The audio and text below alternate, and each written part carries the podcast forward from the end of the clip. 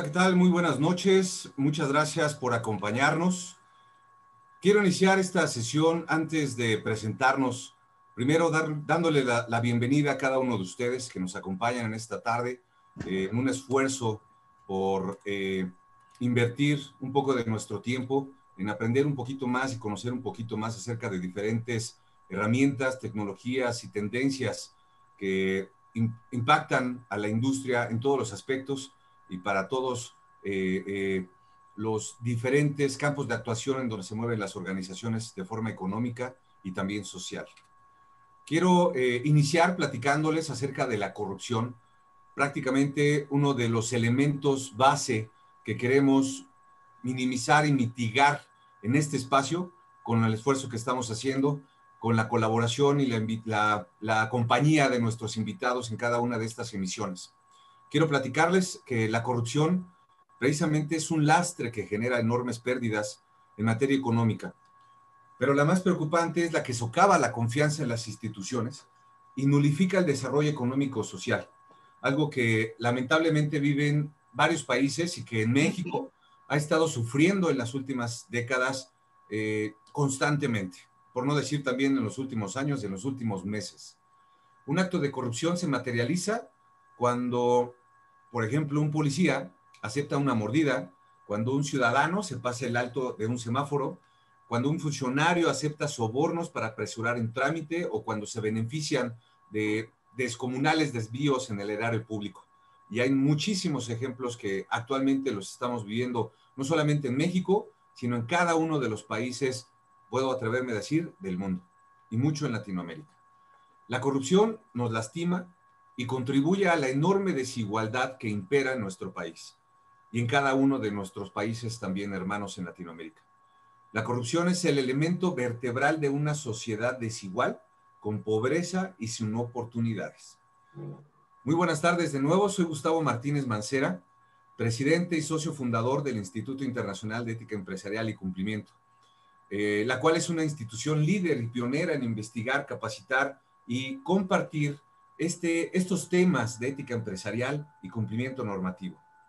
Les doy la más, la más cordial bienvenida a este estreno del programa 6 en punto, un espacio dedicado para usted, para apoyarlo de toda forma posible con experiencias y casos de negocio con aplicación en la vida real.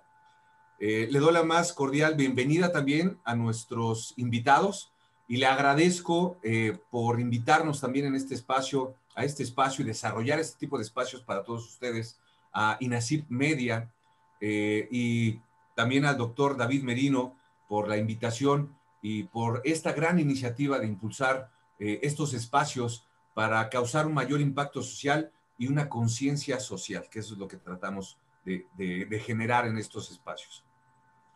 Eh, concretamente en este programa 6 en punto, compartiremos no solamente temas de integridad empresarial o de cumplimiento normativo o de compliance, realmente compartiremos con usted cada jueves a las seis en punto eh, la diferencia de perspectivas, experiencias, vivencias de diferentes invitados eh, internacionales eh, que nos compartirán en un formato casual, pero con la seriedad de cada uno de los temas que trataremos, estas nuevas tendencias, herramientas y metodologías para ayudarlo a usted a calibrar su programa de compliance o en su caso poder implementar también uno en su empresa.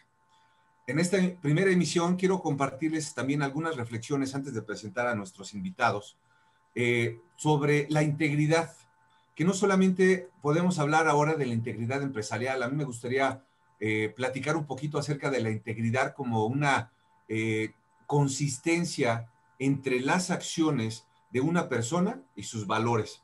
Por ahí eh, hay una frase precisamente en, inglés eh, anglosajona que dicen que debe de coincidir el talk con el walk, ¿no? La forma de cómo nos conducimos con lo que decimos, donde realmente estos valores son los principios que orientan nuestro comportamiento y a su vez también nos, nos permiten escoger o apreciar algunas cosas sobre otras. A nivel personal, la integridad también es el primer elemento que le permite a una persona ser exitosa en la vida, definiendo éxito no como una medida de los bienes que acumulamos, ni de las posiciones que alcanzamos, sino por el logro de un sentimiento muy particular de pertenencia personal, de tranquilidad y paz con nosotros mismos.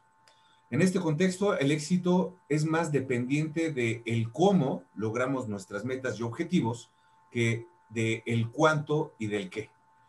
Al ser la integridad un elemento que hace eh, consistente nuestras acciones con nuestros valores, a través de esto logramos estar más en sintonía con los elementos que nos proporcionan paz interior. De igual forma, si una persona vive en conflicto con eh, sus actuaciones y valores, con seguridad no logrará la paz interna y vive en constante estado de estrés. Y eso lo hemos visto y vivido en diferentes empresas con diferentes personas y situaciones. Eh, otro ejemplo es eh, donde las empresas precisamente se nota en estos equipos de trabajo que aún con conocimientos y destrezas diversas, se comparten estos mismos valores.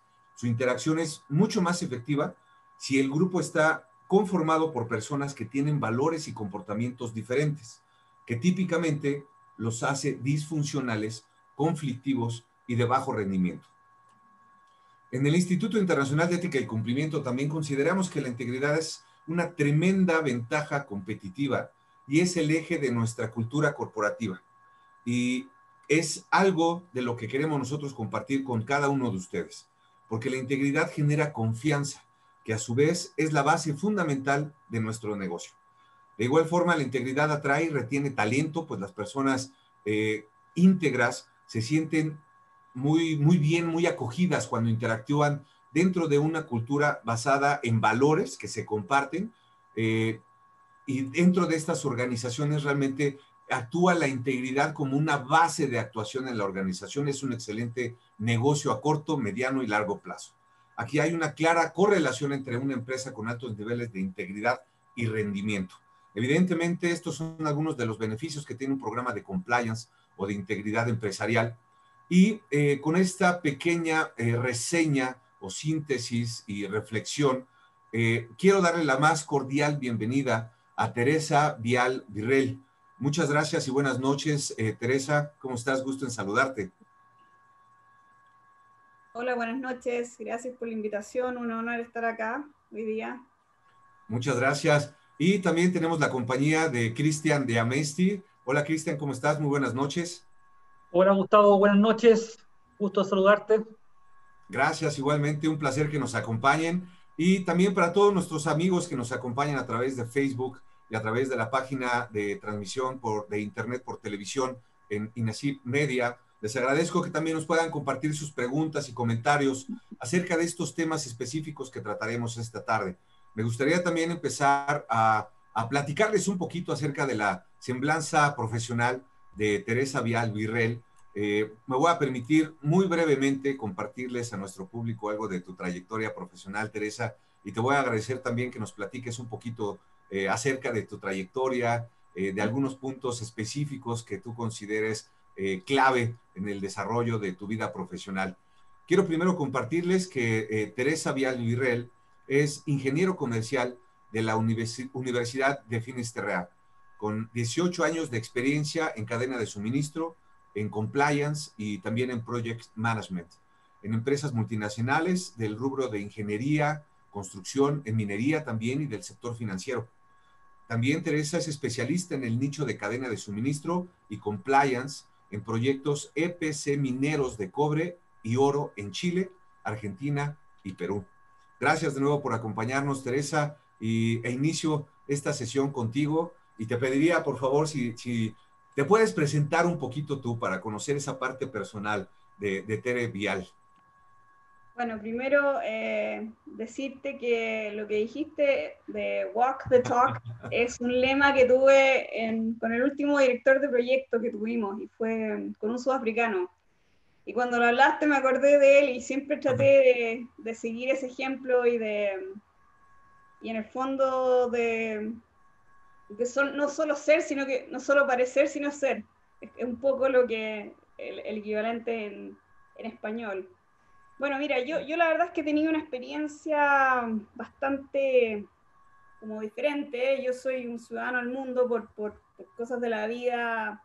Hija diplomático, me tocó ir en todas partes Y cuando mi carrera partí en la banca, en la banca financiera, o sea, en, los bancos, en el área comercial, y por cosas de la vida terminé trabajando en proyecto minero, que son construir las plantas de proceso de las minas. Y partí en cadena suministro y, y me certifiqué como auditor de la, de la disciplina.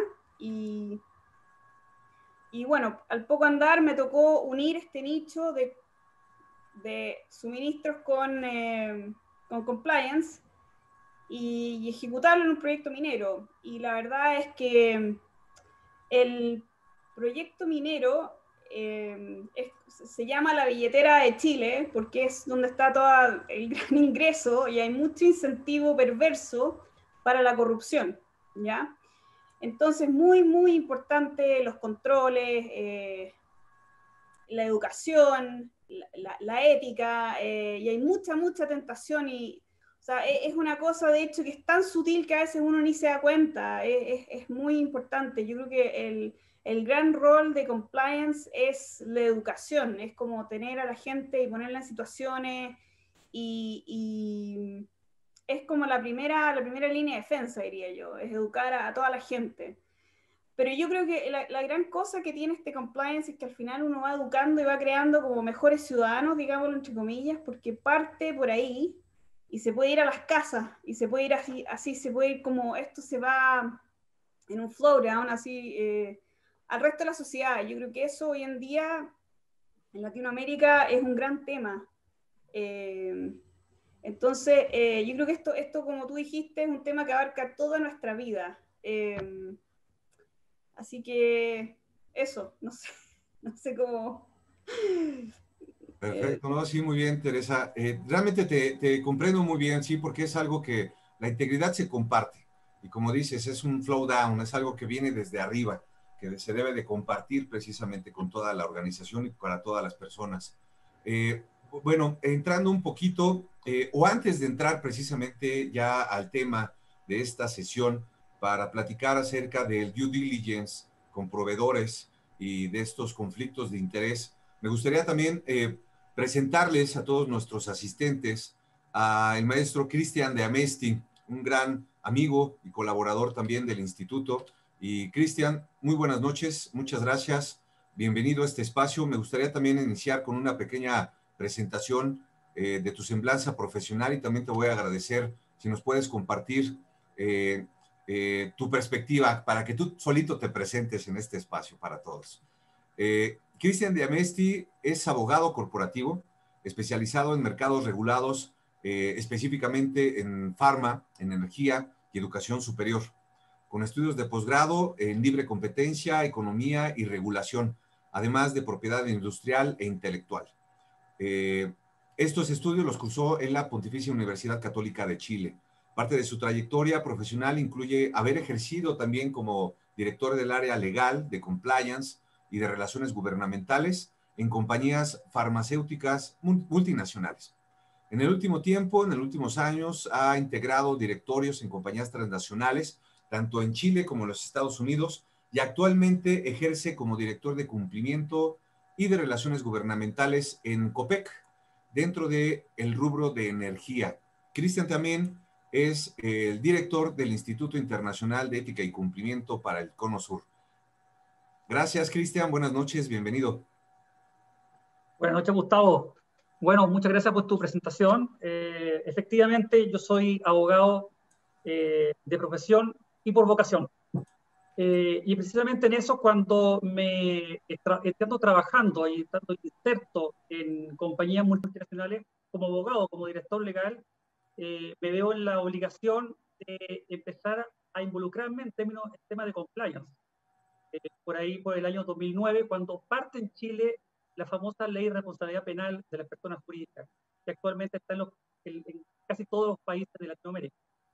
Eh, y era muy complejo cómo una empresa podía ser responsable criminalmente por delitos que cometían funcionarios cuando habían tenido actos de corrupción. Y fue así donde empecé a involucrarme en estos temas, eh, yo fiscal eh, corporativo en ese entonces de un grupo educacional norteamericano, en donde no solo me afectaban normas chilenas, sino que también las normas extraterritoriales. que era la FTP americana, y la UK Bravery Act de Inglaterra, puesto que el, el holding empresarial tenía operaciones muy importantes en, en Estados Unidos y en Gran Bretaña. Eh, por consiguiente, era complejo eh, racionar eh, el comportamiento interno de las personas por esta nueva realidad que partió el año 2009 con solamente tres delitos. A la fecha, la responsabilidad penal en la persona jurídica en Chile ya lleva 14 delitos. Es un catálogo que está con proyecto de ley que incluso se pretende incorporar todos delitos económicos. Se podría llegar incluso a 60 delitos. Entonces, el desafío eh, presente es alto, involucrar a todas las personas interior de una empresa con de capacitación, desde el directorio hacia abajo, y al mismo tiempo eh, crear esta real, esta real cultura de compliance, de cumplimiento, puesto que compliance somos todos, no solamente quien ejerce como compliance officer, todos son compliance. Eh, no se puede minimizar ningún cargo al interior de la empresa. Cualquiera puede ser objeto o promotor de un soborno que es delito y criminalmente eh, punible. Por consiguiente, ese es el gran desafío y el desafío es plasmar de un buen comportamiento ético corporativo al interior de la empresa, crear este emblema eh, oficial y por consiguiente eso nos da seguridad a todos al interior de la empresa, eh, puesto que una empresa que se guía por buenos principios eh, corporativos, sin duda es una empresa que va a tener un nivel reputacional bastante elevado y va a ser cada vez más fuerte ante tercero y ante el organismo cuando llegue a contratar y por consiguiente siempre se va, va a redimir en buenos ingresos, por consiguiente el actuar de forma ilícita sí tiene buenos ingresos y una buena contraprestación recíproca. Claro, exactamente, Cristian. Sí, de hecho, estos son algunos de los grandes beneficios que tienen los programas de integridad empresarial o de compliance. No solamente al asegurar que la empresa o que la organización eh, pueda caer en una potencial situación eh, que vaya en contra de las leyes, regulaciones o reglamentos, sino que realmente mejora la, comunicación interna en las organizaciones, ayuda a que los empleados nos pongamos la camiseta de la organización porque tiene esta ayuda social también. Entonces, realmente tiene muchísimos beneficios. Eh, quisiera, bueno, primero confirmar, Cristian, si tienes posibilidad, me comentaste que querías compartirnos una presentación para ver si puedes eh, compartir la pantalla eh, para entrar en el tema de esta tarde, que es un tema realmente, aparte de muy interesante, es algo que también está de mucha actualidad. Eh, ahora, precisamente, como lo mencionabas, con todas estas leyes y regulaciones internacionales, y estoy seguro que para nuestros amigos y colegas que nos ven en esta tarde, les va a ser de mucha ayuda y de mucho interés. Adelante, Cristian. ¿Se ve la pantalla? Ahí se ve excelentemente bien, gracias. Perfecto. Bueno, vamos a conversar un poco sobre el due diligence o debida diligencia que se debe hacer cuando ingresa un nuevo proveedor a una compañía, partiendo de la premisa que estamos conversando de una empresa, sea nacional o extranjera, eh, pero una empresa en que debe efectuar una debida, tener una debida certeza de con qué proveedor está trabajando. Vale decir, si ese proveedor ese, e, esa empresa que va a incorporar como un servicio transitorio o externo eh, está empapada de un sistema de compliance robusto que pueda eh, eh, tener una plena certeza en el trabajo y que no irrogue un eventual riesgo de corrupción o conflicto de interés en la materia. Para esto vamos a partir de la premisa cómo viene la regulación dentro de nuestra región, en Latinoamérica. Y como les contaba en la presentación inicial, el 2009, eh, Chile fue pionero dentro de, América Latina, en donde incorporó una ley de responsabilidad penal de la persona jurídica. En láminas posteriores vamos a ver cómo eso se fue asimilando por otros países de la región. Pero en su oportunidad, el año 2009 en Chile, partió con solamente tres delitos, que era la corrupción a funcionario público, sea nacional o extranjero, eh, eh, el, lavado de activos y el financiamiento del terrorismo. Sin embargo, eh, a la fecha ya tenemos 14 delitos. Los últimos dos delitos fueron incorporados en Chile el año pasado a raíz del COVID y la contingencia sanitaria. Pero el año 2018 fue un año extremadamente relevante en tema de, de, de mitigación de riesgos y de responsabilidad penal de la persona jurídica, puesto que podemos señalar dos ítems importantes en esta fecha. El primero, que eh, México se incorpora a la responsabilidad penal de las personas jurídicas, tipificando varios delitos criminalmente. Y segundo, en donde en Chile, por su parte, que era el país pionero en este tipo de legislación, incorpora una nueva ley en donde sanciona delitos importantes como la administración desleal, la corrupción entre particulares o privados y la negociación incompatible. Y además aumenta significativamente las penas. Eh, esto con el fin de que países que aspiraban a la vía de, a la vía de desarrollo eh, a través de la OCDE eh, debían tener penas realmente disuasivas de la corrupción. Por consiguiente, estos nuevos delitos se tipifican en el Código Penal y sancionan no solamente a la empresa, sino que a gerentes, directores y en general cualquier tipo de ejecutivo involucrado en este tipo de delitos. Y en este caso, cuando hablamos de administración desleal, corrupción entre privados y negociación incompatible, nos referimos precisamente al tema que nos convoca, cómo debemos hacer una efectiva debida diligencia cuando incorporamos a la empresa a un nuevo proveedor. Entonces, como les comentaba, este es el ese formato, cómo está en, la región dimensionado la incorporación de la responsabilidad penal de la persona jurídica. Como le contaba en Chile, el año 2009, posteriormente sigue Brasil el 2013, Colombia el año 2016, Perú el 2017, Argentina el año siguiente, el 2018, finalmente a finales del año 2018, México con la responsabilidad penal de la persona jurídica. Distintos delitos, no todos los delitos son similares, no todas las penas son similares, pero el fondo y el trasfondo de esta legislación es hacer responsable criminalmente a la empresa y a los ejecutivos con penas de prisión efectiva y además con multas y otro tipo de sanciones pecuniarias bastante elevadas. Cristian, aquí me gustaría hacer un pequeño, bueno, intervención eh, para seguir platicando y Tere también eres bienvenida también para comentarnos eh, eh, precisamente yo creo que eso es un excelente cuadro comparativo en cuestión de las normas ya regionales en Latinoamérica. Hay muchos empresarios que en México todavía les sorprende el que ya exista ahora una legislación para hacerlos responsables penalmente en cualquier situación que se vea inmersa la organización, ya sea interna y externamente. ¿no? Así es, y es una legislación que está cada día más eh, avanzando, es progresiva, eh, nuevos países han ido sumando al tema de combatir la corrupción. Eh, nuevos países incorporan esta responsabilidad penal de la persona jurídica con la necesidad corporativa de crear un modelo de prevención de delitos y extinción de un encargado de prevención, compliance officer, que pueda dirimir estos conflictos y al mismo tiempo esto te da un plano de certeza jurídica al, al interior de la empresa puesto que obviamente esta empresa ha preocupado de tener estos estándares eh, anticorrupción más elevados, son aquellas que han sido más proclives a tener un comportamiento ético empresarial Definitivamente, sí. mencionabas también de que existen las eh, eh, sanciones que se han vertido ahora de forma más disuasiva. precisamente la eh, Asociación de Examinadores de Fraude Certificados lo muestra de esta forma desde Estados Unidos y en sus diferentes eh, representaciones en los países.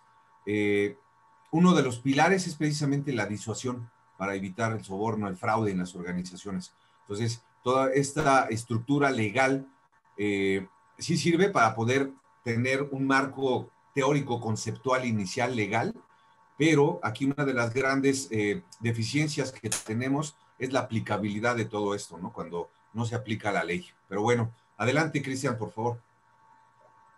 Muy bien. Bueno, en, eh, el, el, trasfondo lo que nos convoca a fin de prevenir un conflicto de interés cuando estamos eh, instando a incorporar un nuevo proveedor eh, dentro de una empresa, no debo basar siempre en ciertos estándares. Un estándar de que la selección de este proveedor sea independiente y atribuible a la calidad del servicio Vale decir, aquí el efecto económico no es primordial. Yo puedo perfectamente seleccionar un proveedor que tenga un, valor de mercado superior a sus competidores. o que pueden existir otros factores que hagan priorizar la selección de ese proveedor por sobre otro, como la calidad del servicio, como la rapidez o eficacia en la entrega del servicio que estoy contratando, o bien la experiencia consolidada en el mercado, que sin duda cuando exista un inconveniente no me va a dejar votado versus a un proveedor nuevo. Por consiguiente, son varios factores que deben ser considerados para hacer la debida selección, pero siempre dentro de un precio eh, de mercado. Y ese es un tema bastante crucial. Por consiguiente, cuando yo hago esta debida de diligencia, lo recomendable es que yo estudie qué sociedad estoy eh, incorporando. Pedir eh, la estructura social, verificar quiénes son sus socios, verificar que hagan una debida declaración de vínculos, que nos vamos a referir especialmente a ese tema. ¿Qué tipo de vínculos deben ser declarados? Y firmar un compromiso contractual cuando esta empresa no tenga un estándar anticorrupción establecido. Puesto que si mi empresa es una compañía multinacional que tiene un sistema de compliance preventivo ya consolidado y maduro, eh, puedo tener un proveedor perfectamente que sea eh, nuevo en el mercado. Y sin duda ese proveedor lo más probable es que no tenga un sistema de compliance establecido o al menos maduro. Por consiguiente, yo debo asimilar que ese proveedor asuma mis estándares anticorrupción eh, con el fin de hacer un, un levantamiento de información eficaz y que al mismo tiempo eh, asegurar que sus ejecutivos principales o representantes legales aseguren que no van a cometer actos de corrupción. Por consiguiente, hay que tener muy, eso es muy importante, puesto que en procesos de contratación eh, es muy importante que todo eso esté debidamente estandarizado. No puedo discriminar a uno y a otro darle carta abierta. El proceso debe estar estandarizado y requerir todos los mismos cánones a todos por igual sin discriminación alguna. El precio, que sea siempre de mercado, que a veces no es fácil llegar a un, correcto precio de mercado porque existen ciertos bemoles que hacen variar esta situación, pero siempre se, establece, se puede establecer con precisión o cierta certeza al menos si el precio es o no es de mercado cuando un precio es demasiado elevado o demasiado bajo por el mercado. En las licitaciones es un gran tema que eso da para otro, o, otra conversación adicional, pero sin embargo, cuando existe el proceso de licitación, debo tener mucho cuidado con ciertas políticas internas que manejo dentro de la empresa. Y manejar, por ejemplo, política de anticorrupción, política de regalos e invitaciones y política de donaciones. Puesto que no puedo, por ejemplo, y dando un simple caso, no puedo contratar a un proveedor con un precio competitivo, pero al mismo tiempo estoy efectuándole regalos e invitaciones o incluso donaciones que podría significar el pago encubierto de un sobreprecio. Entonces, por eso es necesario que yo mantenga estas ciertas políticas y que sean debidamente difundidas al interior de la empresa. Vamos con el tema que comentaba, la declaración de vínculos. Es muy importante que a cada proveedor, cliente, eh, perdón, a cada proveedor o, o trabajador que ingresa a la compañía, yo le exija un formulario de declaración de vínculos.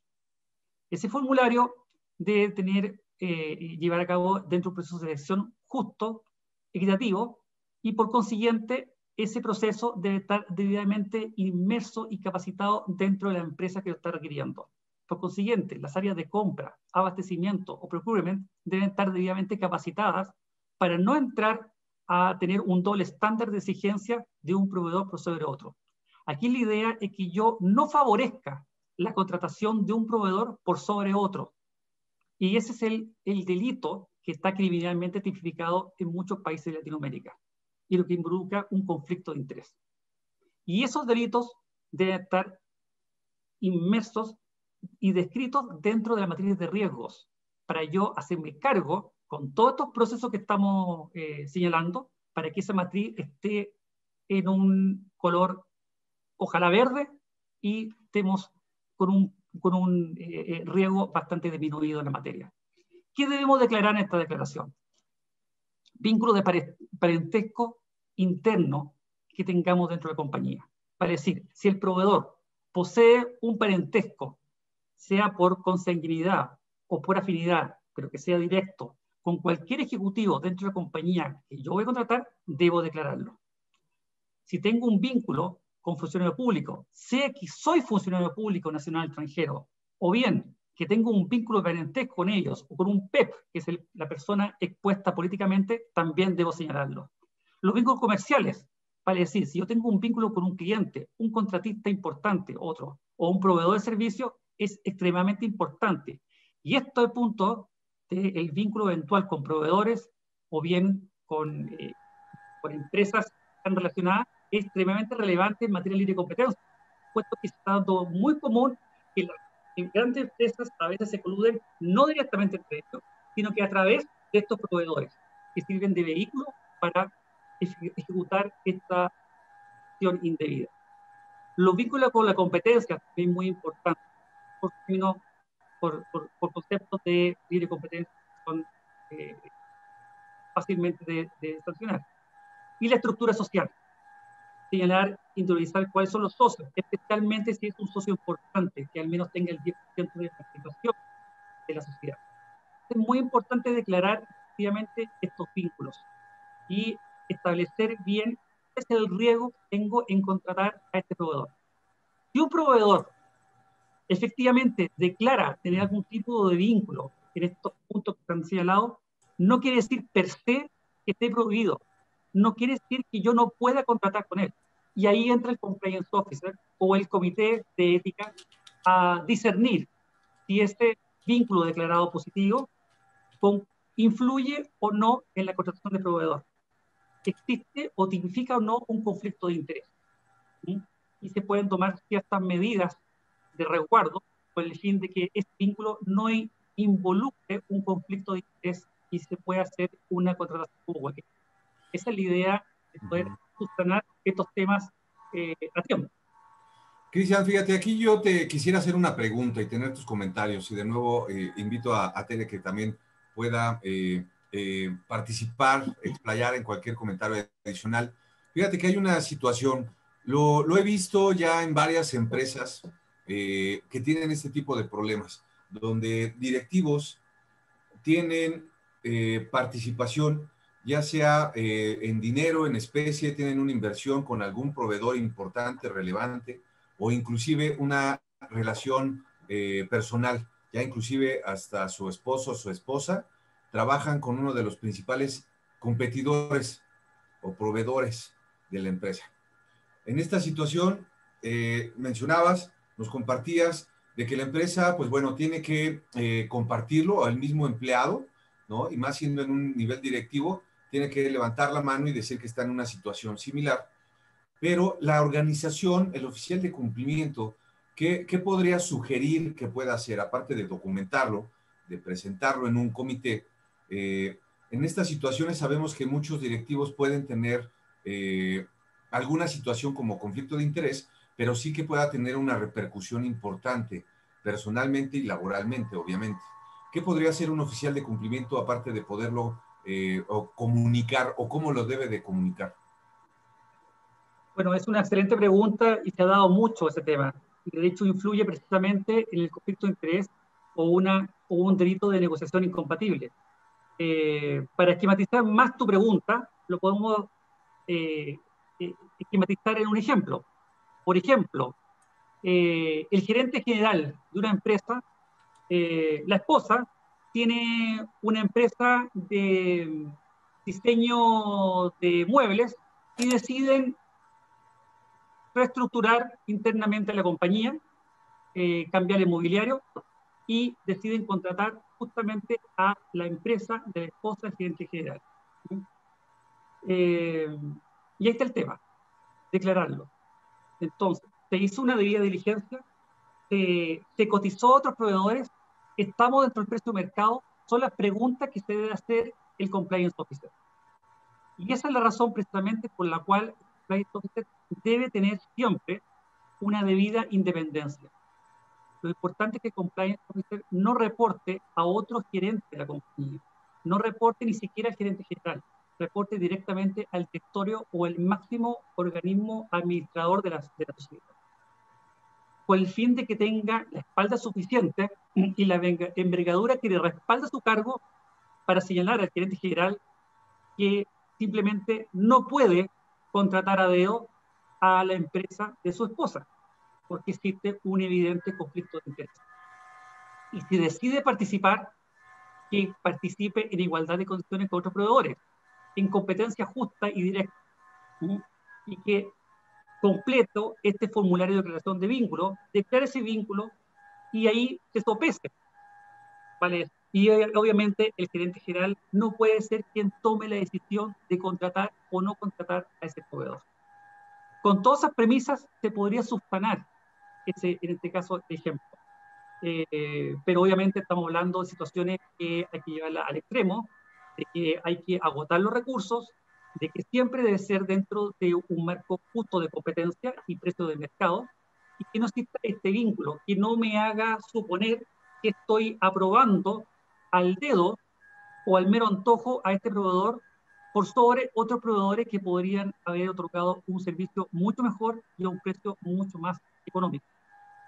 Esa es la razón, que esa es la forma que debería actuar un compliance No es fácil y pasa mucho, lamentablemente, Gustavo, en que eh, el compliance officer no tiene la debida independencia o cierta la, una presión indebida de otros cargos. Mm. Y esa es la razón por la cual precisamente el compliance debe tener esta independencia absoluta que le dé la envergadura propia del Perfecto, Cristian, muchas gracias. Sí, adelante, Teresa, por favor. No, otro caso que, es muy típico es, por ejemplo, em, vamos a salir a visitar lo que sea, o sea, no sé, un camión. Y, le asignan a un administrador de contrato o a un comprador salir a eh, comprar este camión, por ejemplo. Y ese comprador em, no sé, tiene un hermano o un cuñado o algo en una de las empresas típicas que venden camiones, ¿ya? Entonces, ¿qué tiene que hacer esa persona? Tiene que eh, declararlo y conversar con el eh, gerente y decir, yo me tengo que retirar de la licitación.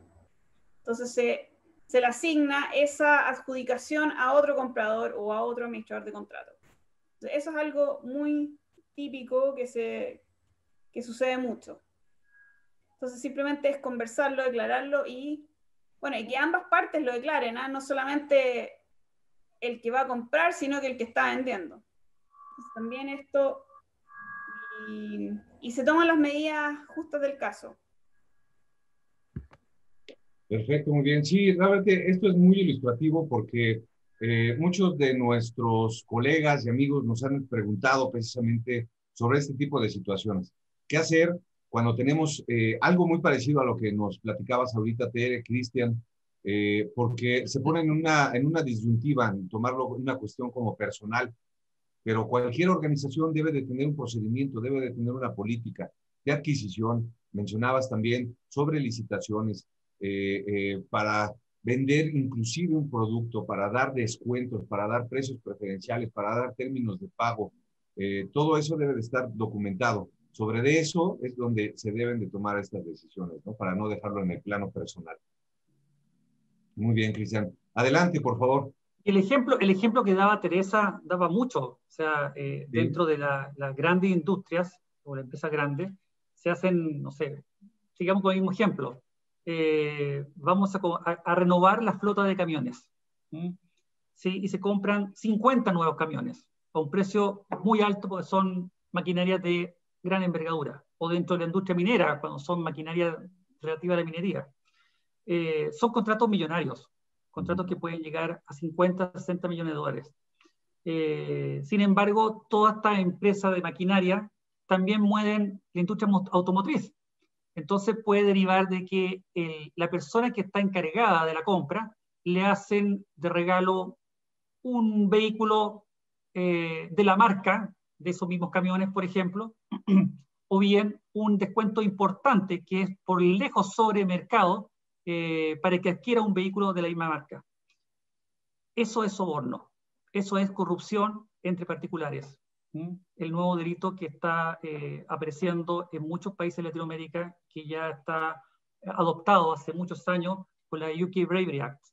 Por consiguiente, para evitar ese delito que va a reprochar criminalmente responsabilidad a la empresa y puede derivar en cárcel para algún ejecutivo, simplemente es importante tener la política de regalos e invitaciones y que necesariamente se corte de raíz y se declaren esos regalos para poder privar, digamos, de que la empresa y las personas que están involucradas en esa organización no caigan en una responsabilidad criminal.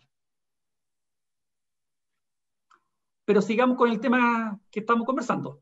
Por favor, adelante. Yo me quiero explayar en lo que decía Cristian. Otra manera que pueden hacerlo, por ejemplo, es que te dicen, eh, tú querías ir a una conferencia de algo o querías tomar un curso de no sé qué o, o querías viajar a no sé dónde. Entonces, yo te, yo te beco o yo te, yo te pago ese viaje o, y esa es otra manera de, de,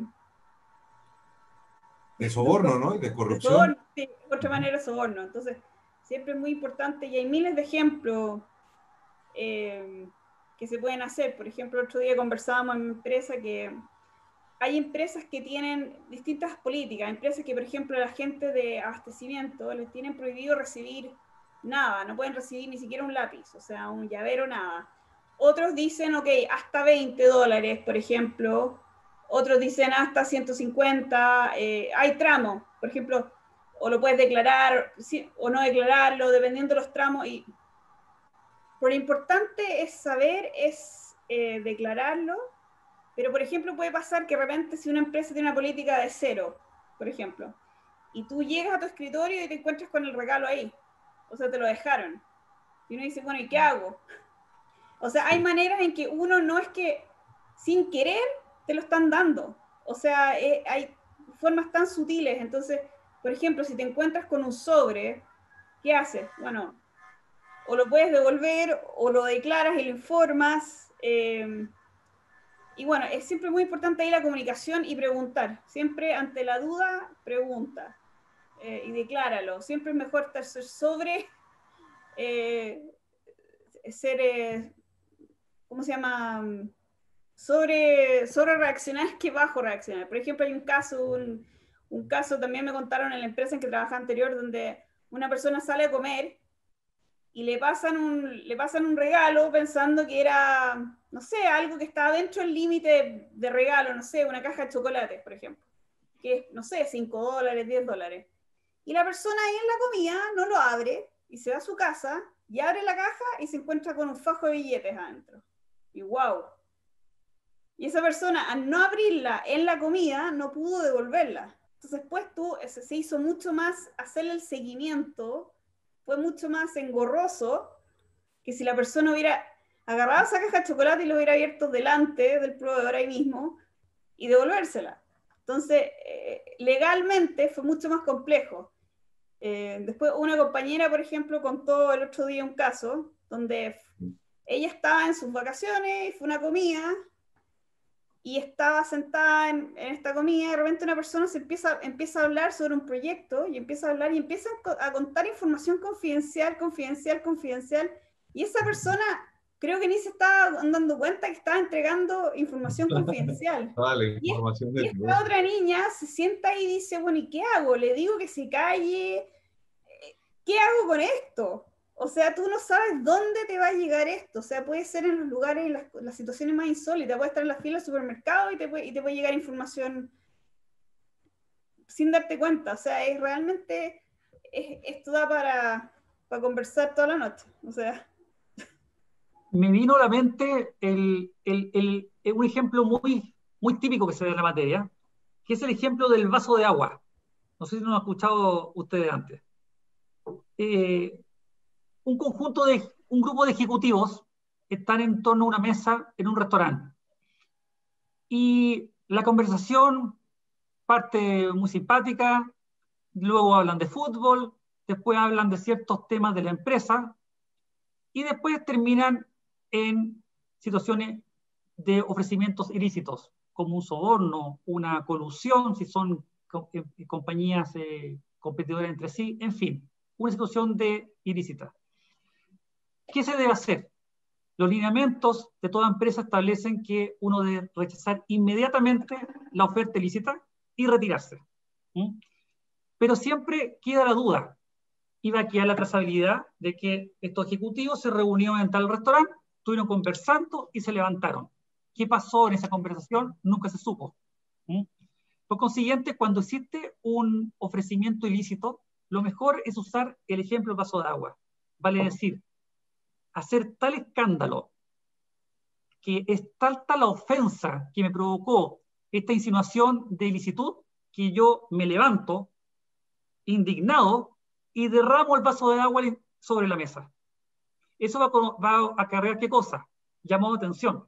Las mesas del lado para mirar. Algo pasó ahí que esta persona se enojó. Tanto así que se levantó de la mesa y botó el, vaso, el agua. ¿Ah? El mozo, quien atiende, va a llegar a limpiar. Entonces ya tenemos testigos que vieron que ese ejecutivo se molestó y se retiró anticipadamente y enojado. Entonces, esa es situación que es importante eh, eh, entregarla. Y son ejemplos prácticos de cómo poder representar de que existió un ofrecimiento ilícito y estoy rechazándolo de plano, dejando cierta trazabilidad. Vale decir que existen testigos de que pueden acreditar de que yo rechacé esa oferta ilícita si aparece a la luz pública. Eh, Cristian, yo creo que te acuerdas muy bien de una situación que vivimos. Eh, Cristian y yo tuvimos la oportunidad de colaborar juntos en el área de cumplimiento.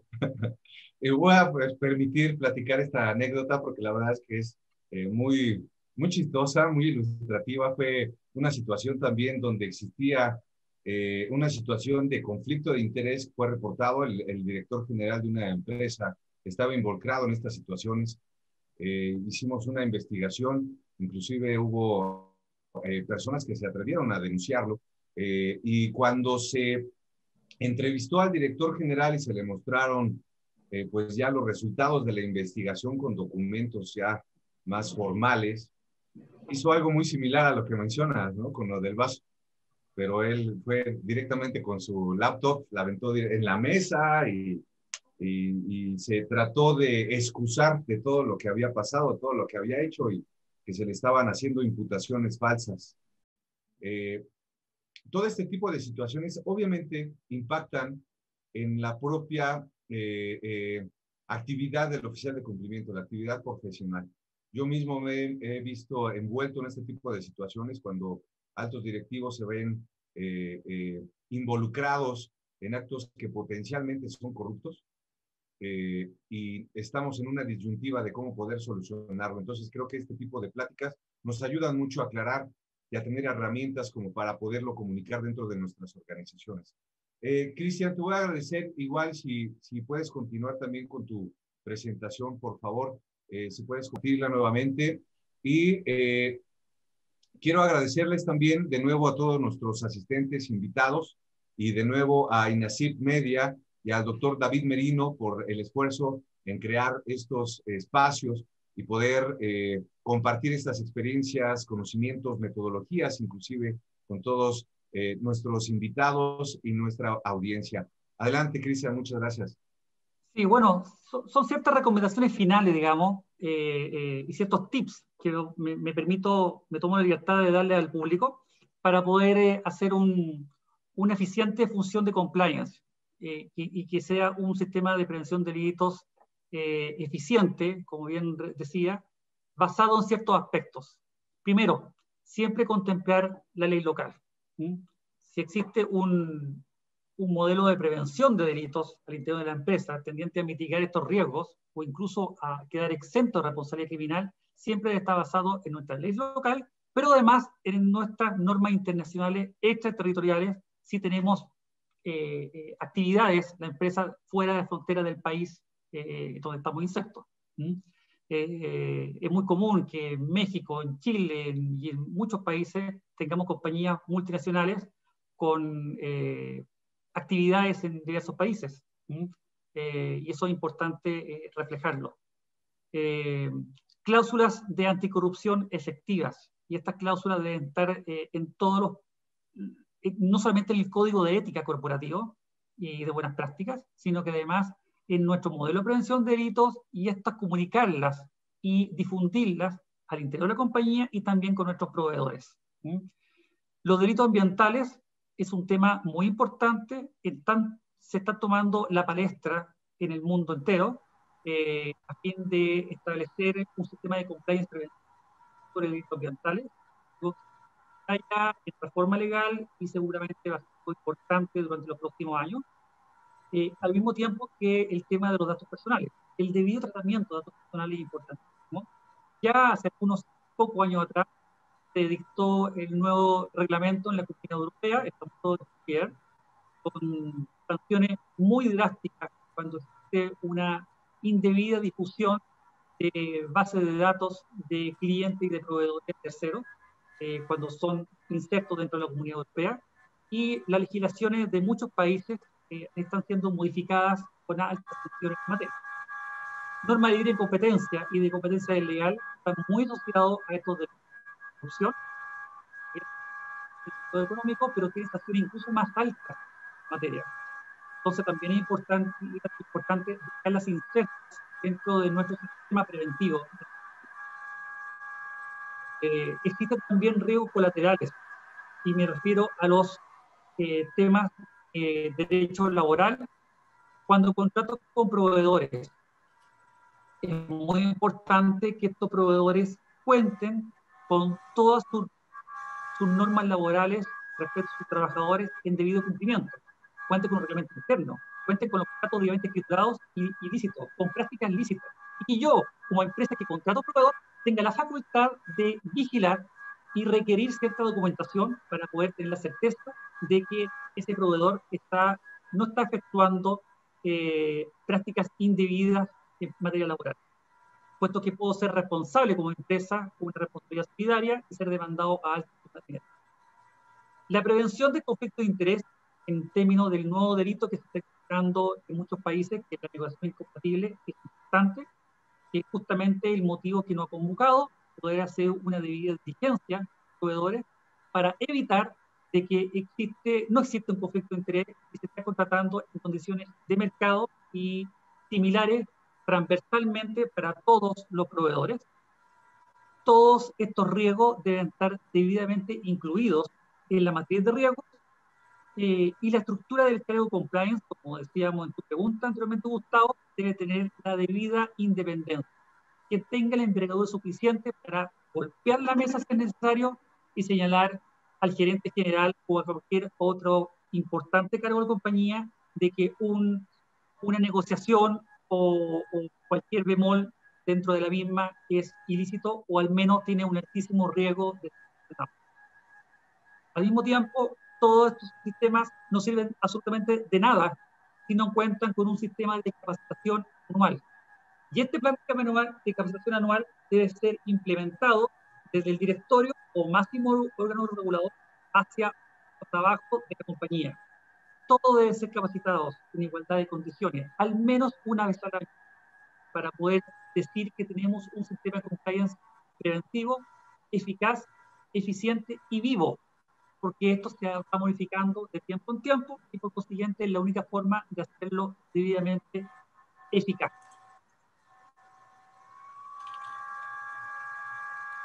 Y sería eso. no sé si tenemos más preguntas o podemos comentar algunos puntos en los últimos cinco minutos que nos quedan eh, pendientes, Gustavo. Sí, muchas gracias, Cristian. Sí, de hecho me gustaría entrar eh, pues en la, en la, parte de las reflexiones o de las últimas reflexiones que, que pudiéramos hacer ahora precisamente para nuestros asistentes y amigos que nos acompañan en esta tarde. Sin embargo, eh, quiero hacer un pequeño paréntesis también para compartirles la invitación que nos tiene ahora la Red Latinoamericana de cumplimiento de la cual nosotros en el Instituto Internacional de Ética y Cumplimiento, en los cinco países donde tenemos presencia, en Chile, Brasil, eh, Colombia y Perú, obviamente aquí en México, en todas nuestras oficinas, nosotros somos parte de esta red latinoamericana de, de cumplimiento y con nosotros esta tarde también para estrenar esta transmisión y acompañarnos con nuestros, eh, con nuestros oradores de esta noche. Tenemos a la licenciada Margie Mojica. Hola, ¿qué tal? Muy buenas noches. Margie, ¿cómo estás? Muy buenas noches, Gustavo. Buenas noches a Cristian, a Teresa y a todas las personas que nos ven en esta transmisión.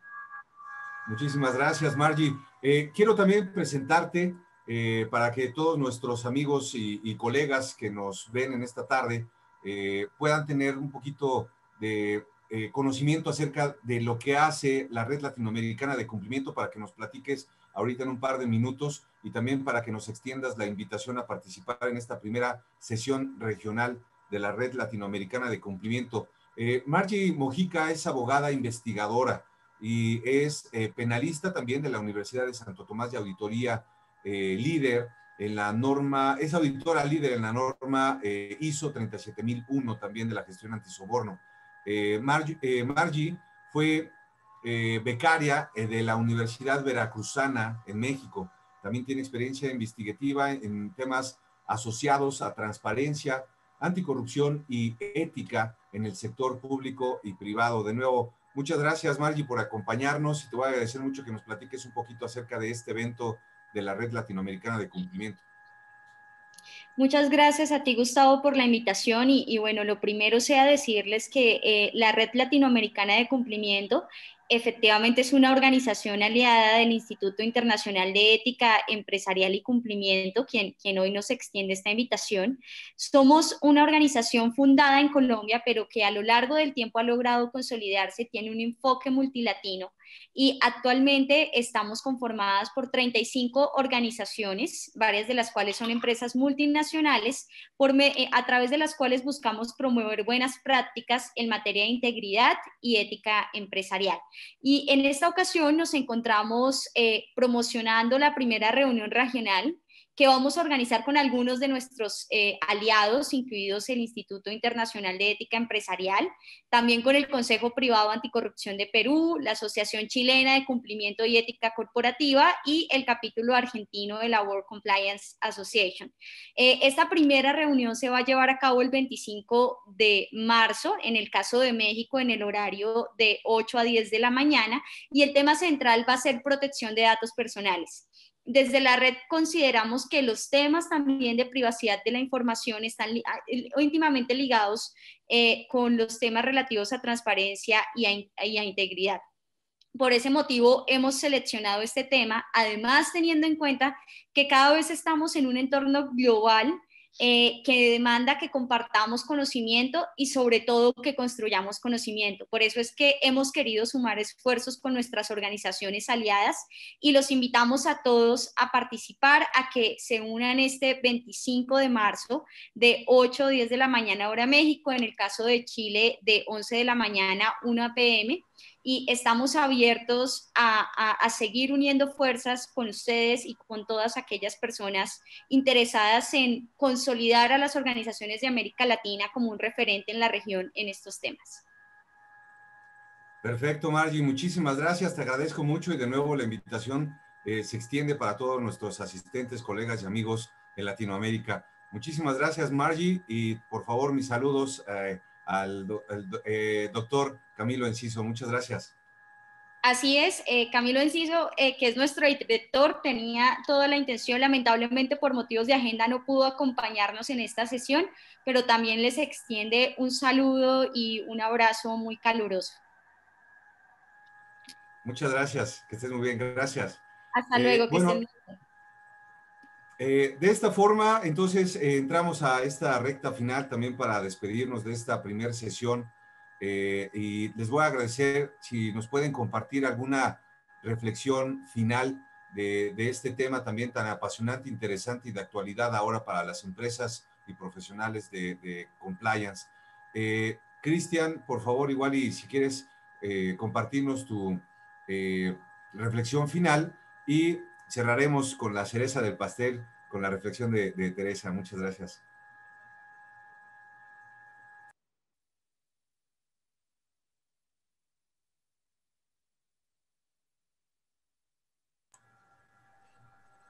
Tiene el micrófono apagado, Cristian. Sí, ahí sí. No, lo único que agregar es, cumplir debidamente los cánones preestablecidos por la empresa. Vale decir, eh, si tenemos un código de ética eh, o ciertas políticas corporativas, cumplirlas. darnos la molestia de leerlas, aplicarlas, difundirlas y asimilarlas en nuestro quehacer diario. Eso es extremadamente relevante. Y apoyarnos siempre en instancias transversales dentro de la compañía, eh, el área legal, el área de recursos humanos. Son áreas que confluyen, digamos, para que las áreas comerciales ejecuten sus funciones diarias con plena certeza y que realmente estemos empapados del compliance, porque no solamente es compliance officer el que tiene la obligación. Dentro de una empresa, juntos todos somos compliance.